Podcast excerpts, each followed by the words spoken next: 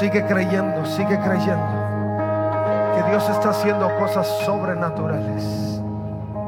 Dios está haciendo cosas poderosas en medio de este tiempo. Y estamos contentos, felices porque servimos a un Dios de poder, a un Dios que siempre gana, siempre gana, siempre gana. Escucha bien, siempre gana. Y porque Él está con nosotros, nosotros tenemos asegurada la victoria hacia adelante. No importa lo difícil de la batalla, siempre al final ganamos. Porque Dios es fiel. Porque aun y cuando las cosas se perciban como algo no muy provechoso, la escritura dice que todas las cosas obran a bien para aquellos que aman al Señor. Y al final de todo siempre vemos la mano de Dios obrando y una victoria asegurada a favor nuestro. Y estamos, estamos felices porque servimos a un Dios así, que Él no nos paga conforme a nuestras infidelidades, pero a pesar de nuestras infidelidades, Él sigue siendo fiel. Es algo que no entendemos, pero en el ambiente de Dios funciona así. No entendemos cómo alguien puede ser fiel a pesar de nuestras infidelidades. Pero Dios es Dios. Y lo más grande de Dios es el amor y es la fe, es la fidelidad hacia nuestras vidas. Hoy quiero que sigamos considerando un tema que hemos estado llevando a cabo. Un tema que hemos estado llevando a cabo. Sí. Y es algo que hemos considerado y tú lo puedes ver en pantalla. Le hemos titulado a toda la serie que hemos estado llevando y seguiremos llevando en las siguientes semanas, Caminando en Seco. Es algo muy representativo. Son caminos que Dios hace en medio de lugares donde no pensamos que se pueden abrir. Y no solo eso, pero Dios nos lleva a través de ellos sin que siquiera tengamos que mojarnos nada. Y, y todo esto está basado en la experiencia de Moisés en cómo fue que Moisés llegó a ese punto donde él pudiera caminar en seco, y no solo él, pero pudiera llevar la lid de todo el pueblo para que también pudieran tener la experiencia. Y la semana pasada tocamos aspectos importantes en un primer paso de Moisés hacia la experiencia de poder caminar en seco. Y nosotros hacíamos referencia a la experiencia de Moisés, hablando en el libro de Éxodo, en el capítulo 3, donde Moisés llevando el rebaño que él pastoreaba, un rebaño de su suegro, Jetro, dice la escritura que lo llevó al corazón del desierto y en medio del corazón del desierto Dios tuvo una, una oportunidad de revelarse al corazón de Moisés a través de una zarza. Y bien, no pretendo dar un recuento total de lo que fue la semana pasada, pero solo en contexto para poder seguir caminando en lo que creemos Dios estableció en la experiencia de Moisés y que aún lo puede hacer en nuestra propia experiencia para que podamos tener la misma experiencia y a pesar de las, situaciones o los momentos difíciles o las circunstancias adversas, tengamos en claro que podemos caminar en seco, que Dios puede abrir cualquier, cualquier eh, cosa, que Dios puede abrir cualquier mar frente a nosotros para poder cumplir el objetivo en el corazón de Dios. Y yo quiero llevarte a considerar hoy particularmente Éxodo capítulo 3, verso 5, donde el siguiente paso en la experiencia de Moisés fue justamente lo que viene a continuación. Éxodo capítulo 3, verso 5, lo puedes ver en pantalla. Y dice la, la escritura, no te acerques más, le advirtió el Señor. Quítate las sandalias, porque estás pisando tierra santa. Nuevamente, hay tres aspectos que quiero que consideremos juntos en este momento. Primero dice, no te acerques más. Le advirtió el Señor, quítate las sandalias porque estás pisando tierra santa. Si hay algo que Moisés tuvo que hacer en su momento antes de, caminar en seco, fue justamente entender algunos preceptos importantes del Señor que tenía, de los cuales él se tenía que despojar para que pudiera entonces caminar hacia ese objetivo donde un milagro mayor sucedería. Y lo primero que el Señor le advierte a Moisés, le dice, no te acerques más.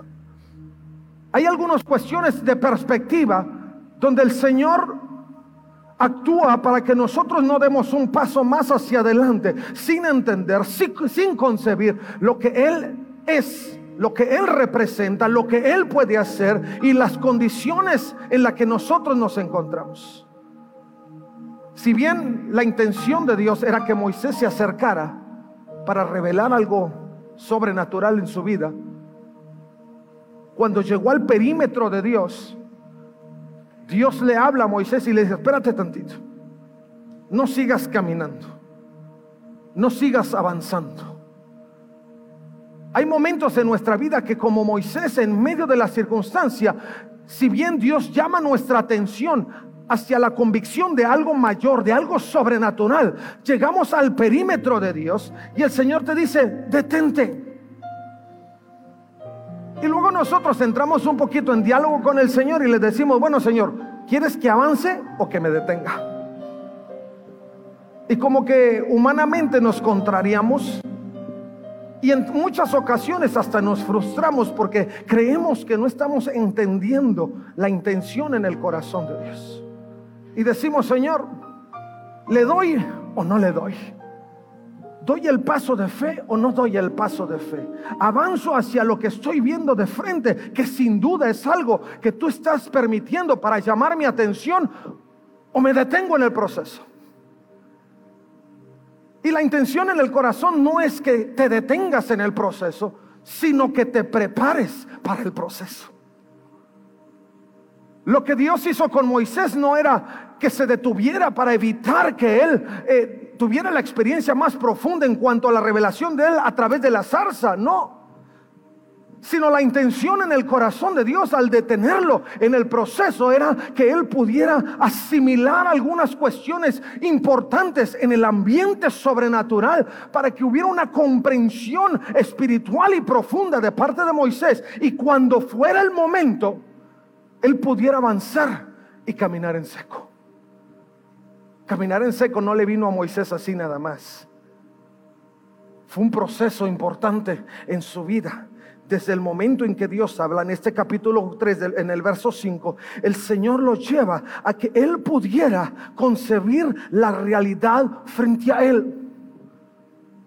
Si hay algo en el corazón de Dios, en medio de todas las situaciones y procesos, es que al momento de detenernos podamos percibir ¿Cuál es la realidad de Dios frente a nosotros? ¿Cómo es Dios? ¿Qué hace Dios? ¿Qué capacidad tiene Dios? ¿Y qué, capacidad tiene de intervención en nuestra vida? ¿Cuánto puede Dios intervenir o participar en medio de nuestras tribulaciones? Y Dios le advierte a Moisés, detente. Moisés era una persona que quizá pensó, en su momento que él había dejado atrás toda circunstancia que le asediaba.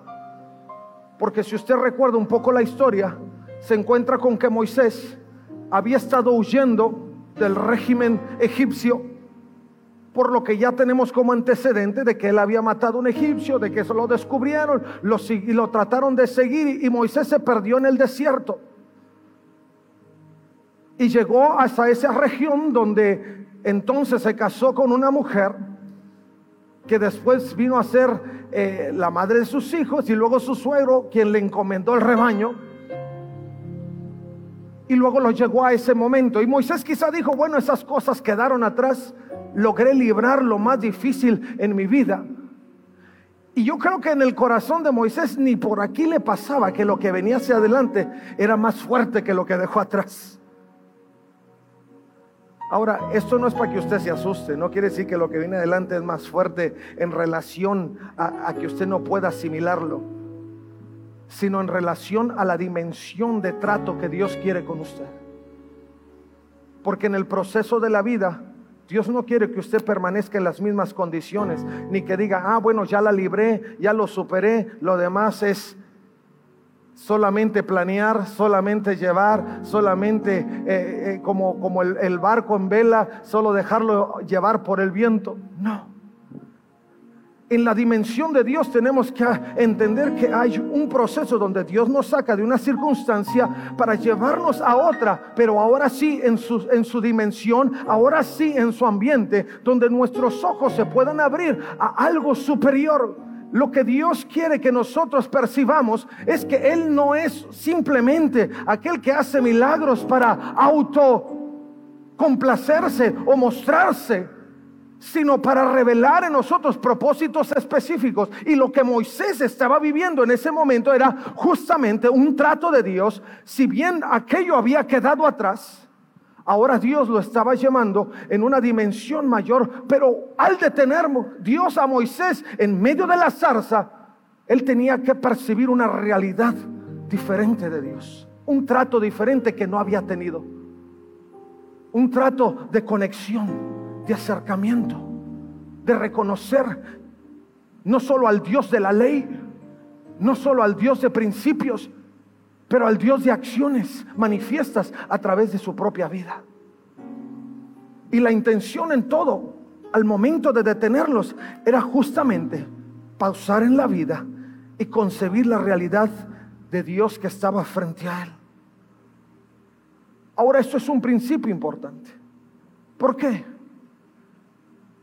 Mi hermano, porque si nosotros no nos detenemos a contemplar al Señor, a observar quién es Dios, siempre vamos a querer poner a Dios detrás de nosotros. En lugar de nosotros cumplir perspectivas de Dios, que vamos a querer que Dios cumpla perspectivas de nosotros. En lugar de nosotros servir a un propósito específico de Dios, queremos que Dios sirva a un propósito específico mío y que Él me ayude. Señor, tengo un plan de vida, ayúdame. Ni siquiera preguntamos si ese es el plan de Él.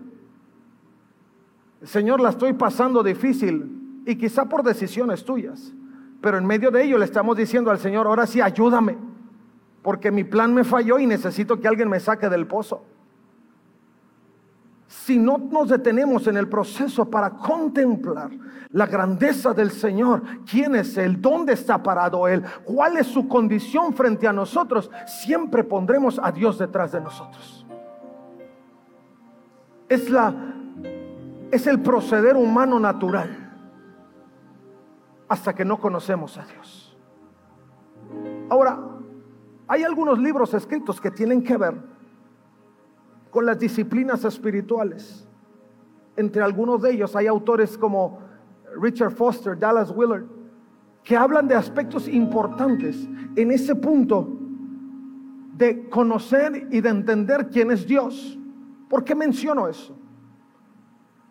Porque si hay algo que nosotros aprendemos en detenernos y percibir y ver lo que está frente a nosotros, es poder entrar en tres disciplinas básicas. Lo primero, es que nosotros podamos meditar en lo que está frente a nosotros.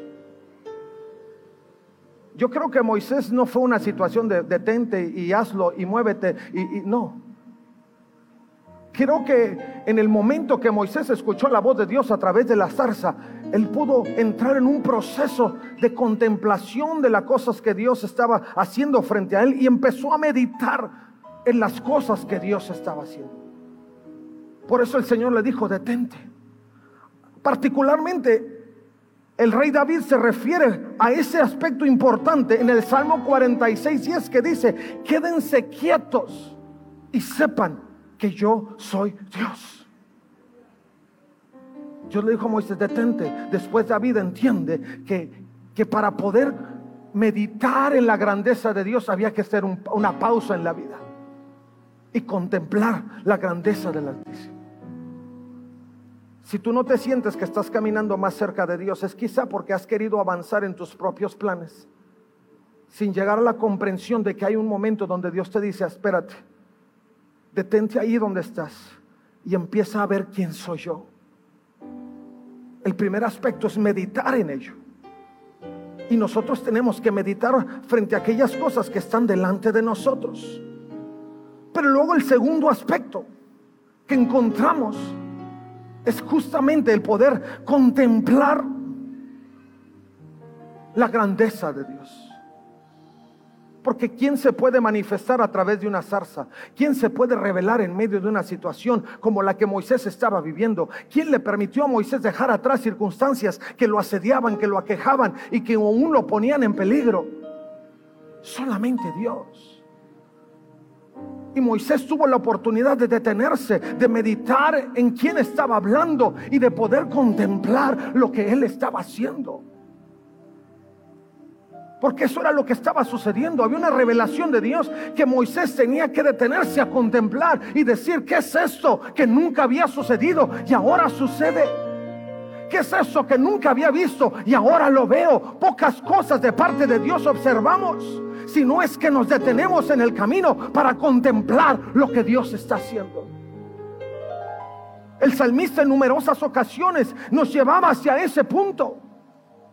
En ese mismo salmo que recién leemos, justamente, Él dijo, detente, ponte quieto y observa lo que está delante de ti.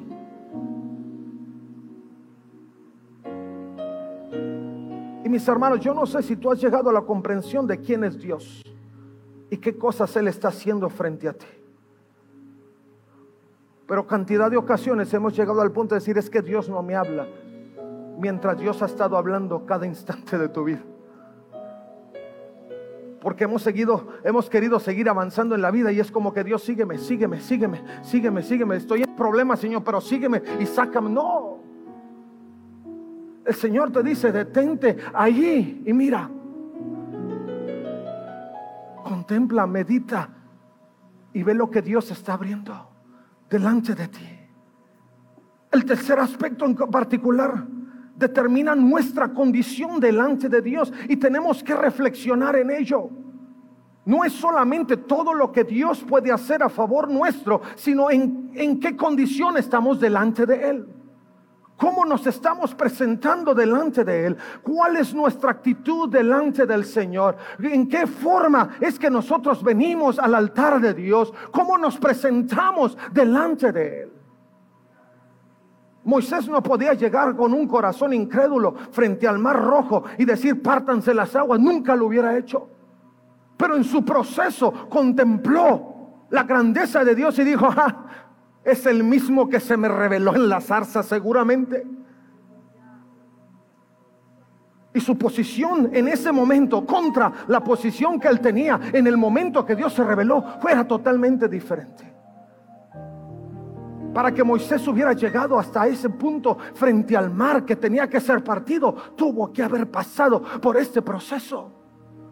Meditar, contemplar, reflexionar y entender quién era frente al Señor. El salmista en el Salmo número 8, verso 4 decía, ¿qué son los simples mortales para que pienses en ellos? Los seres humanos para que de ellos te ocupes. ¿Quién soy yo para que Dios actúe a favor de mis necesidades? No soy nada.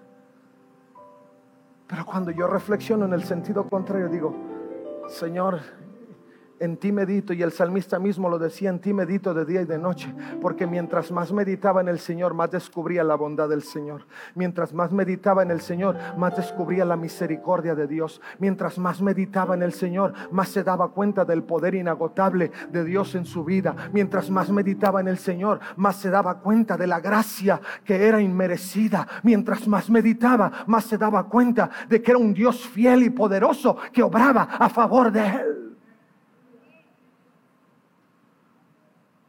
Necesitamos caminar en esa realidad y que Dios nos pueda llevar a una dimensión diferente para que cuando sea el momento podamos caminar en seco.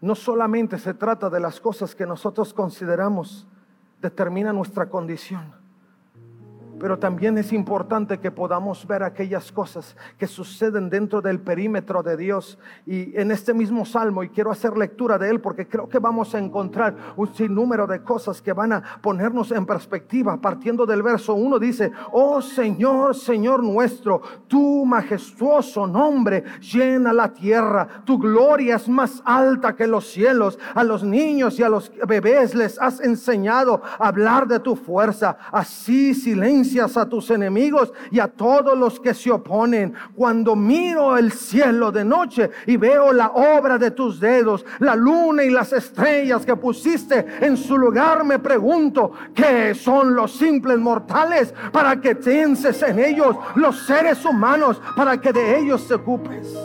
Y luego cierra y dice, sin embargo, los hiciste poco menor que Dios y los coronaste de gloria y honor. Los pusiste a cargo de todo lo que creaste y sometiste todas las cosas bajo su autoridad. Los rebaños y las manadas y todos los animales salvajes, las aves del cielo y los peces del mar y todo lo que nada por las corrientes oceánicas. Oh Señor, Señor nuestro, tu majestuoso nombre llena toda la tierra. Contemplar al Señor es llegar a la comprensión de la grandeza de Dios. Y cuando Moisés lo detuvo, el Señor le dijo, no te acerques.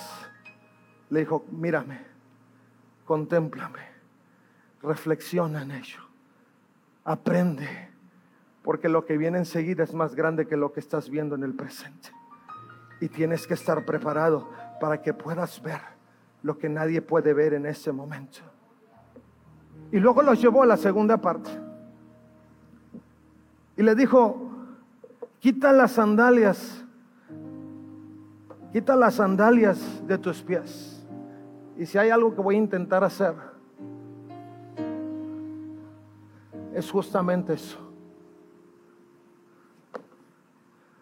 Si hay algo que Dios hace en este tiempo y nos lleva a contemplar, es justo eso. ¿Qué es lo que estamos dispuestos a hacer en medio de todo? Una vez que contemplamos y entendemos las intenciones en el corazón de Dios, llegamos a ese punto donde Dios dice cosas que nosotros no alcanzamos a comprender o pide cosas que nosotros decimos, ¿qué tanta trascendencia tiene?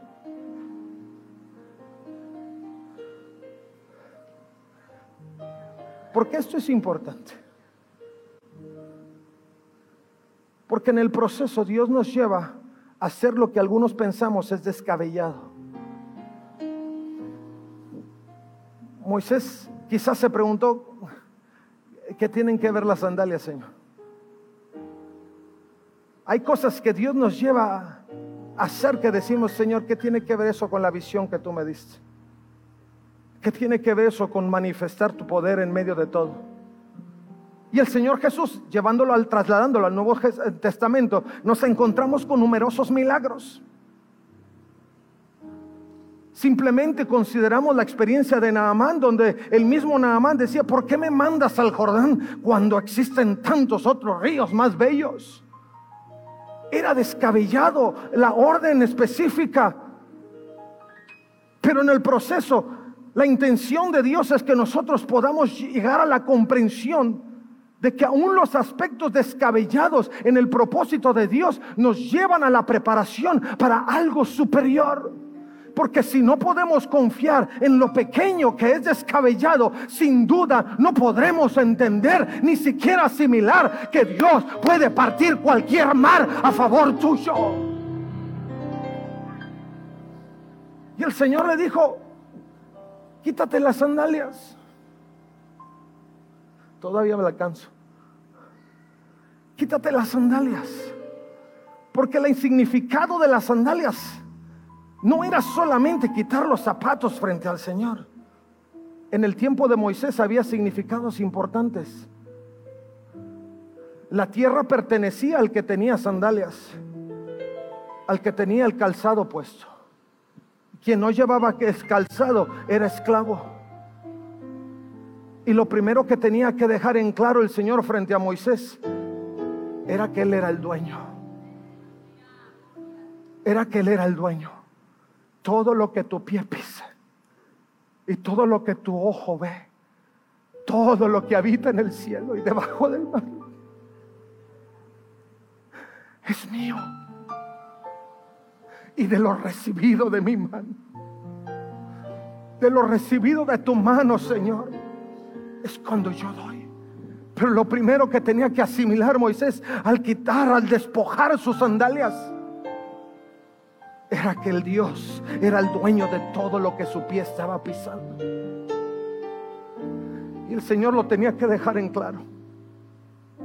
Porque lo que Moisés tenía que rescatar no era su propia vida, sino la vida del pueblo de Dios.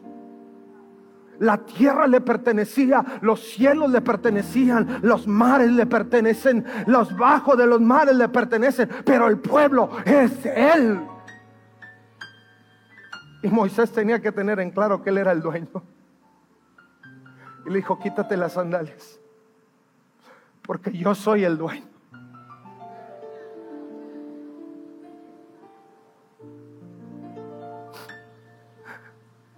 Algunos hubiéramos dicho, Señor, ¿por qué me las quito? Y nunca llegamos al entendimiento de que Dios es el dueño de todo. Y si Él te dice salta, tú solo preguntas cuán alto, Señor. Porque a Él le pertenecen todas las cosas. Moisés lo tenía que asimilar. El salmista lo decía, Salmo 24, la tierra es del Señor y todo lo que hay en ella, el mundo y todos sus habitantes le pertenecen. Y a Moisés le dijo, quítatelas porque tú eres mío, la tierra es mía, el pueblo es mío y todo lo que viene hacia adelante es mío.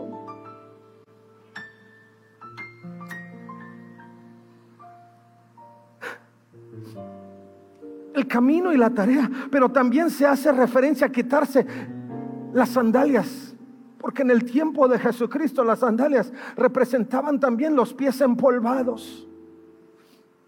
Y cuando tenían que quitarse las sandalias en, el tiempo de Jesucristo, en el Nuevo Testamento, implicaba que ellos tenían que despojarse de todo aquello que en el camino maltrecho habían estado acumulando en sus pies.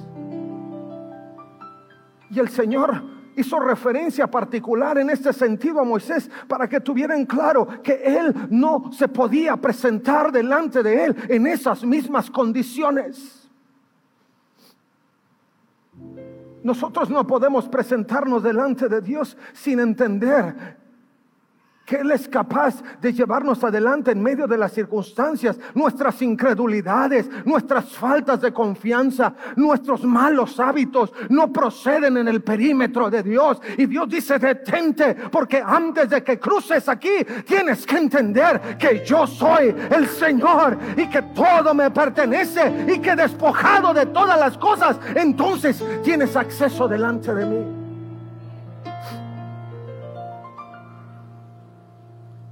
Hay cosas que necesitamos dejar atrás. El ropaje de nuestro conocimiento, algunos creemos que sabemos más que Dios. Tenemos que dejar atrás nuestras preconcepciones de lo que creemos que es Dios. Si hay algo que el mundo quiere que tú pienses ahora es que cualquier cosa puede ser Dios. Ay, no. ¿Cómo va a ser? ¿Cómo igualar cualquier cosa natural? Con la grandeza de un Dios sobrenatural. El mismo apóstol Pablo escribiendo a los romanos decía, ¿quién ha entendido la mente de Dios? Declarando la magnificencia y la grandeza de Dios. Eso tiene que quedar atrás. Los prejuicios. Si hay algo de lo que tenemos que despojarnos antes de entrar a la presencia de Dios, son de los prejuicios que le restan valor a la grandeza del Altísimo. Ay, no voy a la iglesia por eso, y no voy acá por eso, y no voy a... Son prejuicios. Son cosas que hemos adquirido en el camino maltrecho de la vida y hemos dejado que nos separe de la grandeza inconfundible e inquebrantable de aquel que todo lo puede. Moisés no podía llegar así frente al mar rojo. Porque estaría pensando, estuviera teniendo ideas preconcebidas de cosas que Dios no era y de cosas que Dios no quería que tuviera presente. Tenemos que dejar atrás nuestros temores. Si hay algo que de lo que nos tenemos que despojar, es son de los temores. Quita tus sandalias. No sirvo a Dios porque tengo miedo de que entonces no me vaya más más bien así como estoy, estoy bien, porque cuando sirvo al Señor he escuchado que a veces Él me pasa por el fuego. Pero mi hermano, mejor el fuego de Dios que el fuego del infierno y de las mentiras de este mundo. Porque este mundo te pasa por fuego de aflicción, pero no hay esperanza. Pero Dios te pasa por un fuego de aflicción cuando el resultado final es una pieza valuable que brilla con toda intensidad para morar por los siglos de los siglos en la eternidad con el Rey de Reyes.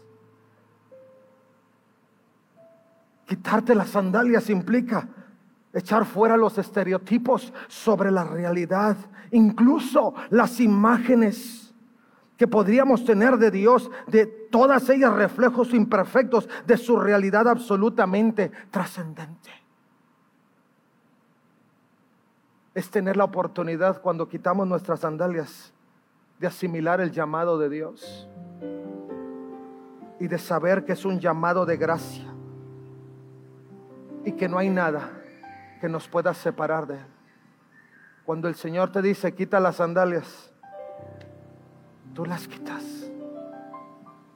Porque lo que viene enseguida es que hay una, una manifestación mayor de parte del Señor. El tercer aspecto, y concluyo, es que una vez que Moisés se despojó de sus sandalias, el Señor le reveló que lo que estaba frente a él era además una tierra que había sido afectada por la presencia de Dios por su misma presencia. Si bien todas las cosas pertenecen a Dios, cuando la presencia activa de Dios se mueve, ahí hay una afectación. Tu vida no es la misma fuera de Dios que con Dios. Porque cuando Dios viene a tu vida, el Espíritu de Dios llega a tu corazón, hay una afectación, hay una fuerza activa que obra en favor tuyo, donde no vuelves a ver la vida en las mismas condiciones. La vida con Dios, nada que ver con la vida sin Dios. Y el Señor le decía a Moisés, mira que lo que está frente a ti es tierra santa, pero no tierra santa porque había, había habido eventos y, que esos eventos habían declarado el espacio como una tierra, como quien llama lugares históricos en este tiempo, o como quien llega, llama lugares sacros por eventos específicos. No, el Señor le dijo, esta tierra que pisas es santa porque yo estoy aquí, porque yo soy santo y todo lo que pise mi pie y todo donde se mueva mi presencia es santo porque hay una fuerza activa que altera el ambiente, que altera la tierra y que mueve mueve el corazón de Dios en virtud nuestra. Yo no sé si, si, estás recibiendo esta palabra, mi hermano. Pero yo no te estoy hablando de cosas solamente analógicas, comparativas. Te estoy hablando de una, de una realidad que Dios reveló al corazón de Moisés para entonces llevarlo a puntos más importantes donde Él le daría la autoridad para sacar al pueblo y ponerlo frente al mar. Si nosotros aprendemos a asimilar lo que Dios está hablando a nuestra vida y sabemos que donde Dios nos ha llevado y la oportunidad de despojarnos de todo lo que nos ha sediado nos pone frente a un lugar activo donde el Espíritu de Dios se mueve, entonces lo que venga hacia adelante lo podremos asimilar y lo podremos hacer. La tierra santa, Atmat Kadosh, Tierra sagrada o suelo sagrado indica que se está en un lugar ante la presencia de Dios, que puede traducirse en dos maneras. La diferencia entre tierra sagrada en el castellano se relaciona con el matiz moralista que ha adquirido la primera expresión, inclinación que no está presente en el texto hebreo. El mundo asimilado en condiciones distintas lo que es la santidad en algún tiempo donde éramos un poquito más morales, era solo portarte bien. Y pensábamos que portarte bien era suficiente. Algunos no se convertían a Cristo porque decían, ¿para qué? Si yo me porto bien, si no hago males, si procuro ayudar a otros. Y pensaban que esos principios moralistas eran suficientes para asimilar la santidad de Dios. Pero cuando Dios le dijo a Moisés, estás en tierra santa, le dijo, no te basta con hacer las cosas que te voy a pedir que hagas, sino la necesidad de que tú camines conmigo obrando a través de ti. Pisar la tierra de Dios donde la fuerza de Dios se mueve es ser partícipe del Espíritu de Dios que obra a través de ti que te da autoridad, que te da convicción, que te da fe, que te da capacidad de entender que Dios todo lo puede y que no hay nada que pueda venir en contra de ello. Pero ¿dónde estamos nosotros parados? Estar en la tierra santa implica que nosotros podamos tener en claro que define la esencia y el carácter de Dios y que denota la presencia poderosa del Altísimo, del glorioso, del sublime. La revelación de Dios obrando en nuestras vidas en una forma sobrenatural y disfrutando de las grandezas de Dios. Éxodo capítulo 6 y termino. Entonces el Señor le dijo a Moisés, ahora verás lo que le haré a Faraón cuando él, se, cuando él sienta el peso de mi mano fuerte, dejará salir al pueblo. De hecho, él mismo, él mismo los echará de su tierra. Yo soy Yahvé el Señor. Me aparecí a Abraham, a Isaac y a Jacob como el Shaddai, Dios Todopoderoso. Pero a ellos no les revelé mi nombre, Yahvé y reafirmé mi pacto con ellos, mediante el cual prometí darles la tierra de Canaán donde vivían como extranjeros. Puedes estar seguro de que he oído los gemidos de los israelitas que ahora son esclavos de los egipcios y tengo presente mi pacto con ellos. Por lo tanto, dile al pueblo de Israel, yo soy el Señor te libertaré de la opresión que sufres y te rescataré de la, tu esclavitud en Egipto. Te redimiré con mi brazo poderoso y con grandes actos de juicio. Te tomaré como pueblo mío y seré tu Dios. Entonces sabrás que yo soy el Señor tu Dios, quien te ha librado de la opresión de Egipto. Te llevaré a la tierra que juré dar a Abraham, a Isaac y Jacob. Te la daré a ti como posesión exclusiva. Yo soy el Señor. Vamos, dáselo al Señor.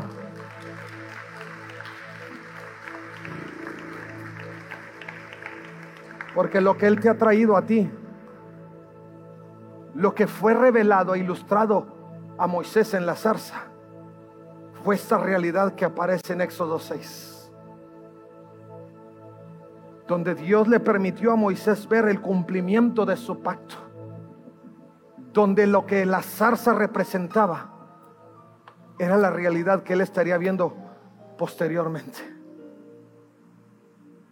Pero lo tenía que preconcebir frente a la zarza. Tú estás en un tiempo presente donde quizá tengas que preconcebir lo que Dios está revelando. Quizá estás frente a la zarza y el Señor te acaba de decir, quítate las sandalias Espera un momento, despójate de las cosas que te han asediado. Lo que te ha impedido asimilar mi grandeza y contemplar mi gloria. Y entonces sigue caminando. Hay un dicho que muchos escuchamos en este tiempo. Y dice que lo que Lo que no te mata te hace más fuerte. Y algunos creen que se acaban de sacar el dicho de por ahí de alguna mente sabia. Eso está aquí. El Señor dice que lo que es pasado por fuego y subsiste al fuego de Dios para purificación y redención de la vida, sin duda te hace salir más fuerte. Y si nosotros nos acercamos a la zarza y nos despojamos, eh, nos detenemos en el camino para contemplar de Dios y despojamos de las sandalias que Dios nos pide en su momento, entonces estaremos en condiciones de pisar la tierra santa. El lugar donde la fuerza activa de Dios se manifiesta. Mientras no caminemos hacia allá solo estaremos viendo a Dios desde la periferia. Señor, ¿por qué no lo veo? Porque andas por la orilla. Porque estás viendo la zarza a la distancia. Señor, ¿por qué no, no se manifiesta algo más grande? Porque no has querido despojarte de las sandalias. Sigues caminando con tus temores, con tus prejuicios, con tus preconcepciones de Dios con la interpretación propia de lo que crees que Dios debe ser. No. No has podido pisar tierra santa porque sigues sin acercarte, sigues sin despojarte y sigues queriendo interpretar a Dios a tu manera. Dios te quiere llevar frente al mar rojo. Dios te quiere llevar frente a ese mar que, que nadie cree que se puede abrir. Pero antes, tú tienes que llegar a la experiencia de la zarza y del punto donde Dios te haga despojarte de las cosas para que Él pueda prevalecer. Yo no sé cuánto anheles acercarte o caminar cerca del Señor. Pero mi hermano, mi hermana, mi amigo, si tú quieres ver algo más de parte del Señor, tienes que atravesar por este momento. Y yo te quiero invitar en esta tarde a que tú con un corazón abierto le puedas decir al Señor, Señor, quizá tantas cosas no entiendo. Quizá tú me estás pidiendo que vaya a un nivel más y he querido seguir jugando en la periferia. Pero si tú realmente quieres contemplar la gloria de Dios, si tú realmente quieres estar parado frente al mar, y ver cómo caminas en seco. Este es el proceso para que puedas lograrlo en tu vida. Y yo te quiero invitar a que te pongas de pie. Sé que el tiempo ha avanzado. Pero creo en mi corazón que Dios está llamando a la iglesia a caminar en un nivel diferente. Creo en mi corazón que Dios está preparándonos para que cuando lleguemos a estar frente al mar, no predomine la incredulidad. Que si Dios está diciendo que Dios añadirá a la congregación los que tienen que ser añadidos, si Dios está diciendo que va a dimensionar el ministerio de la congregación, el ministerio de tu vida, puedas creerlo con todo tu corazón. Pero antes tenemos que vivir por este proceso. Y yo te quiero invitar. Si tú en tu corazón estás dispuesto a caminar en una dimensión diferente con Dios, yo te quiero invitar a que dejes tu lugar y digas, Señor, perdóname, porque por mucho tiempo estuve solo viendo la zarza a la distancia pero hoy me quiero acercar y si tú me dices, detente, me detengo. Si no he podido contemplar tu grandeza porque he estado pensando en cómo yo quiero que tú actúes a mi favor y no lo que tú me quieres revelar, hoy Señor me detengo. Hoy Señor tomo un tiempo y me detengo. Señor, quizá te he estado contemplando, pero no he estado dispuesto a arrojar mis sandalias, a despojarme de lo que creo que es valioso. Hoy tú puedes venir al altar y decirle, Señor, a partir de hoy, yo me empiezo a despojar de ello. Lo hago a un lado, Señor, a un lado. Porque estoy dispuesto a pisar tierra santa. Estoy dispuesto a dar un paso más.